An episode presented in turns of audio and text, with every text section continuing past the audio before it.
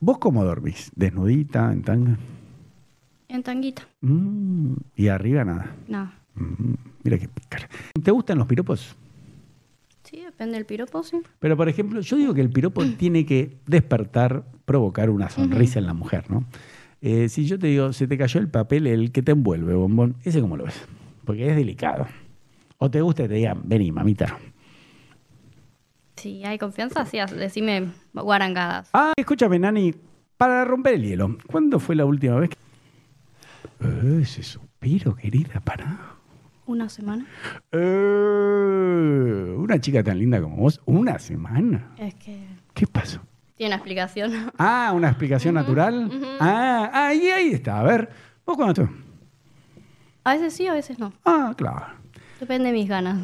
Eso, porque hay chicas que están más calientes cuando están con el Sí, periodo. ahí me repasa, pero últimamente estoy... ¿Qué pasa? Mirá, una chica tan linda como vos,